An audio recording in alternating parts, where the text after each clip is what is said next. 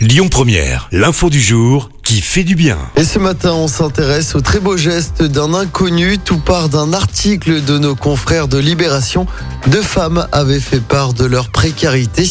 Eh bien, un homme, visiblement touché par ces témoignages, a décidé d'envoyer deux chèques de 800 euros à destination des deux femmes. Il s'explique disposant d'un modeste héritage. Je désire faire un geste humaniste. Un très beau geste alors que le donateur lui a souhaité rester anonyme et il a été très clair. Il n'attend rien en retour. Écoutez votre radio Lyon Première en direct sur l'application Lyon Première, lyonpremière.fr et bien sûr à Lyon sur 90.2 FM et en DAB+. Lyon Première